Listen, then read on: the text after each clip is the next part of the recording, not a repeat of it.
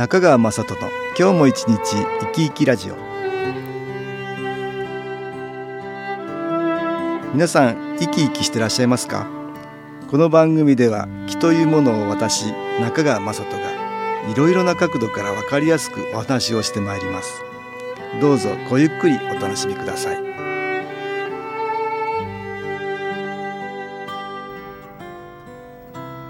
中川雅人の今日も一日生き生きラジオ。この番組は気のある生活あなたの気づきをサポートする株式会社 SAS がお送りします。おはようございます。株式会社 SS の中川雅人です。私ども SS が毎月出版している情報誌月刊肺元気ですが6月号ができました。この後、私との関東対談のページでは、映像作家の岩崎康子さんにお話を伺いました。私は岩崎さんの撮られた僕の後ろに道はできる奇跡が奇跡でなくなる日に向かってという映画を見て、ぜひお話を伺いたいと思ったんです。この映画は脳幹出血で倒れてあと3時間の命と言われた男性宮田さんが奇跡的に回復していくドキュメンタリーなんです。そしてその男性を一生懸命に介護されていたのが山本勝子さんでした。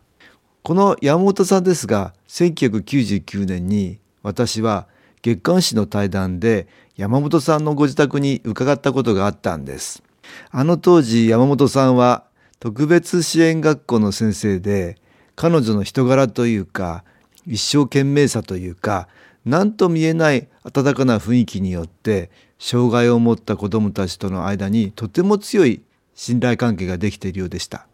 素敵な詩を書くなど持っている能力を最大限に発揮できるようになった生徒もいるといった話を聞かせてもらったのを覚えています。その山本さんが同僚の男性宮田さんを一生懸命介護して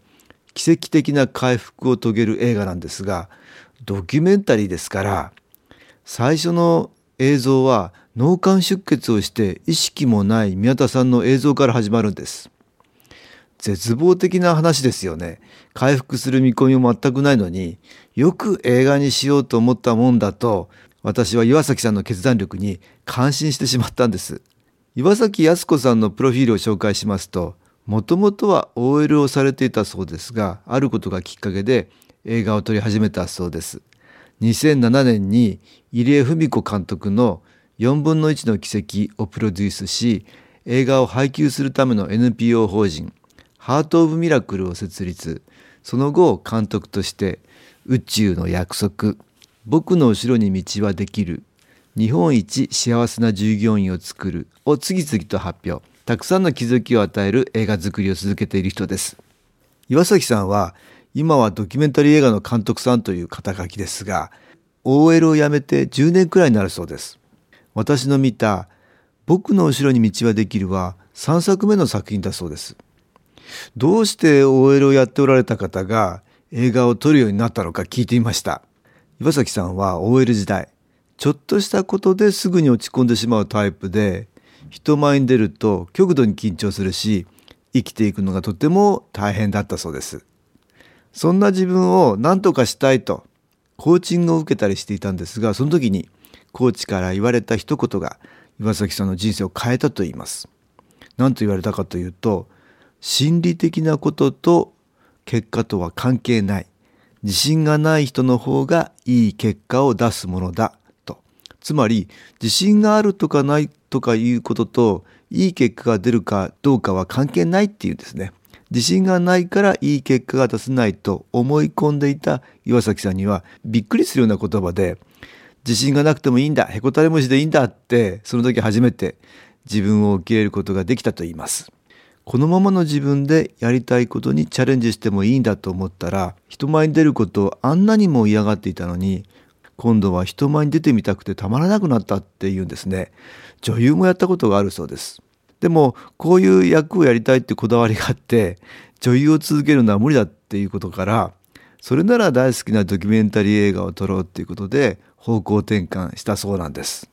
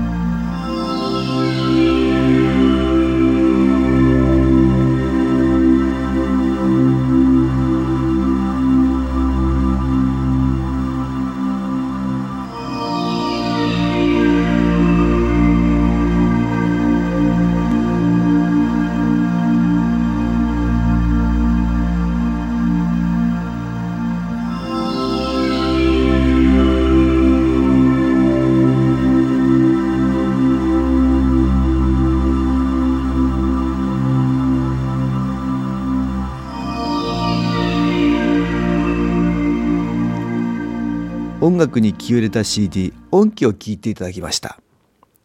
ある人の言葉によって OL から転身ドキュメンタリー映画の監督になった岩崎靖子さんの話をしています。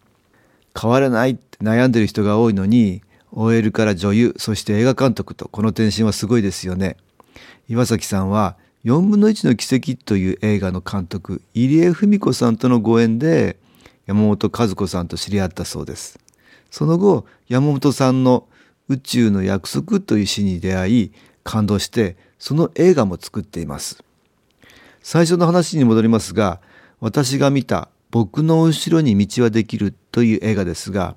脳幹出血で倒れてあと3時間の命と言われた男性宮田さんが奇跡的に回復していくドキュメンタリーなんです。この映画なぜできたんでしょうか？岩崎さんのところにある日山本和子さんから電話がかかってきたっていうんですね。友達の宮田さんが脳幹出血で倒れてしまったって電話がかかってきたっていうんですね。その時岩崎さんはこれを映画にするって言ってしまったっていうんです。口が勝手に喋ったって感じだったっていうんですね。冷静に考えれば無理な話だけど山本和子さんが今日病院行って話しかけたら目の輝きが違ったとか親指が1ミリ動いた気がする絶対治るっていうのを聞いていたら岩崎さんは何かが起こるって思ったっていうんです。山本和子さんの揺るぎなさを感じて映画にするっていう言葉が出たのかなってお話しくださいました。宮田さんの奇跡の回復は昨日なせる技だと思います。お医者さんからもうダメだと言われてるわけですよね。それでも山本さんは大丈夫だって信じて宮田さんの耳元でいろんな話をしたり歌を歌ったり彼の体を揺すぶったり起こしたりといろいろなことをしました。なんとか彼を助けたいという思いを様々な形で彼に伝えました。これはまさに気を送ってるのと同じで山本さんの思いによって宮田さんのエネルギーも高まっていって奇跡は起こったんだと思います。それに指が何ミリ動いたとかこういういいことを探すっていうことですね。私たちが言ってるいいとこ探しっていうんですがそのことでエネルギーは高まっていくんです。さらに山本和子さんはメルマガで宮田さんの回復を祈ってほしいと読者に呼びかけています。実際そのメルマガを読んだたくさんの人が宮田さんの回復を祈ってくださったっていうことですね。祈りによって熱が下がったこともあったっていうんですからこれも見えない気のエネルギーの効果と言ってもいいでしょう。祈りというとそんなの迷信だと思われる方が多いかもしれませんが科学的にも祈りの効果はあると言われていますし良くなってほしいという思いが木としてその人に届くんだと私は思っています。お医者さんからもうダメですと言われて諦めてしまってはそこで終わりです。命というのは限りない可能性がありますからどんな状況になっても諦めてはいけないっていうことですよね。今岩崎さんの新しい映画日本一幸せな従業員作るが下北沢のトリウッドという劇場で上映されています。どんな映画なんでしょうか？これは名古屋駅前の老舗ホテルホテルアソシア名古屋ターミナルの話なんです。4期連続の赤字で経営陣の退陣。新たな支配人に選ばれたのは柴田昭夫さんでした。長らく労働組合の役員を務めた柴田さんは柴田流の再建策に乗り出しました。それはリストラでも成果主義導入でもなく従業員が参加して経営理念を作りみんなで合宿して夜を徹して夢を語り合う。日本一幸せな従業員を作ることだったっていうんですね。このホテル駅前の再開発のために2010年9月30日で営業を終えています。岩崎さんが柴田さんに初めて会ったのはその10日前だったそうです。柴田さんと会った日とその最後の2日間を撮影して映画にしたっていうんです。これもすごいですよね。柴田さんがすごく素敵な人で話を聞いてるうちにこの人を映画に撮りたいって思ったって言うんです。それでその日を入れて3日の撮影でホテルの36年間を表現しようっていうんですからすごい話です。でもこれが良かったって言うんです。柴田さんも映画になって全国で上映されるとは思ってもいませんから普段着の姿を見せてくれてそれが柴田さんの魅力を余計に浮き彫りにしてくれたそうです。かつて4期連続で赤字が続き倒産寸前の最悪の状況の時に柴田さんが総支配になったことでホテルの雰囲気がすっかり変わりました。いつしか近くにある高級ホテルよりも高いボーナスが出るようになったし店舗稼働率で名古屋でもトップになりました。その根底には柴田さんの従業員を幸せにしたいという強い思いがあったっていうんです。岩崎さんはそこにとても共鳴したと言います。岩崎さんの言葉を借りると柴田さんのおっしゃっていることはいわば綺麗事です。そんなこと現実には無理だということを彼は前面に出してそれを実現しました。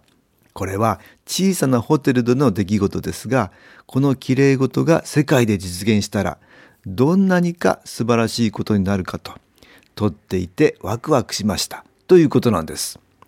日本一幸せな従業員を作る下北沢のトリウッドという劇場で5月16日まで上映されています。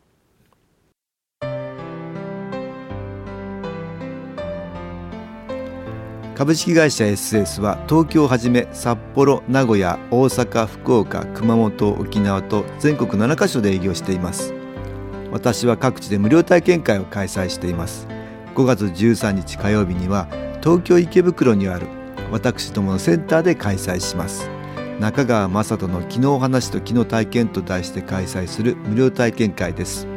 新気候というこの気候に興味のある方はぜひご参加ください。ちょっと気候を体験してみたいという方体の調子が悪い方ストレスの多い方運が良くないという方気が出せるようになる研修講座に興味のある方自分自身の気を変えるといろいろなことが変わります。そのきっかけにしていただけると幸いです。5月13日火曜日午後1時から4時までです。住所は豊島区東池袋1-30-6池袋の東口豊島区役所のすぐそばにあります。電話は東京03-3980-8328 3980-8328です。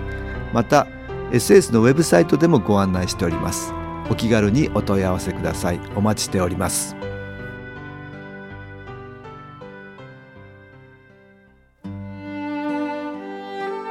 いかがでしたでしょうか？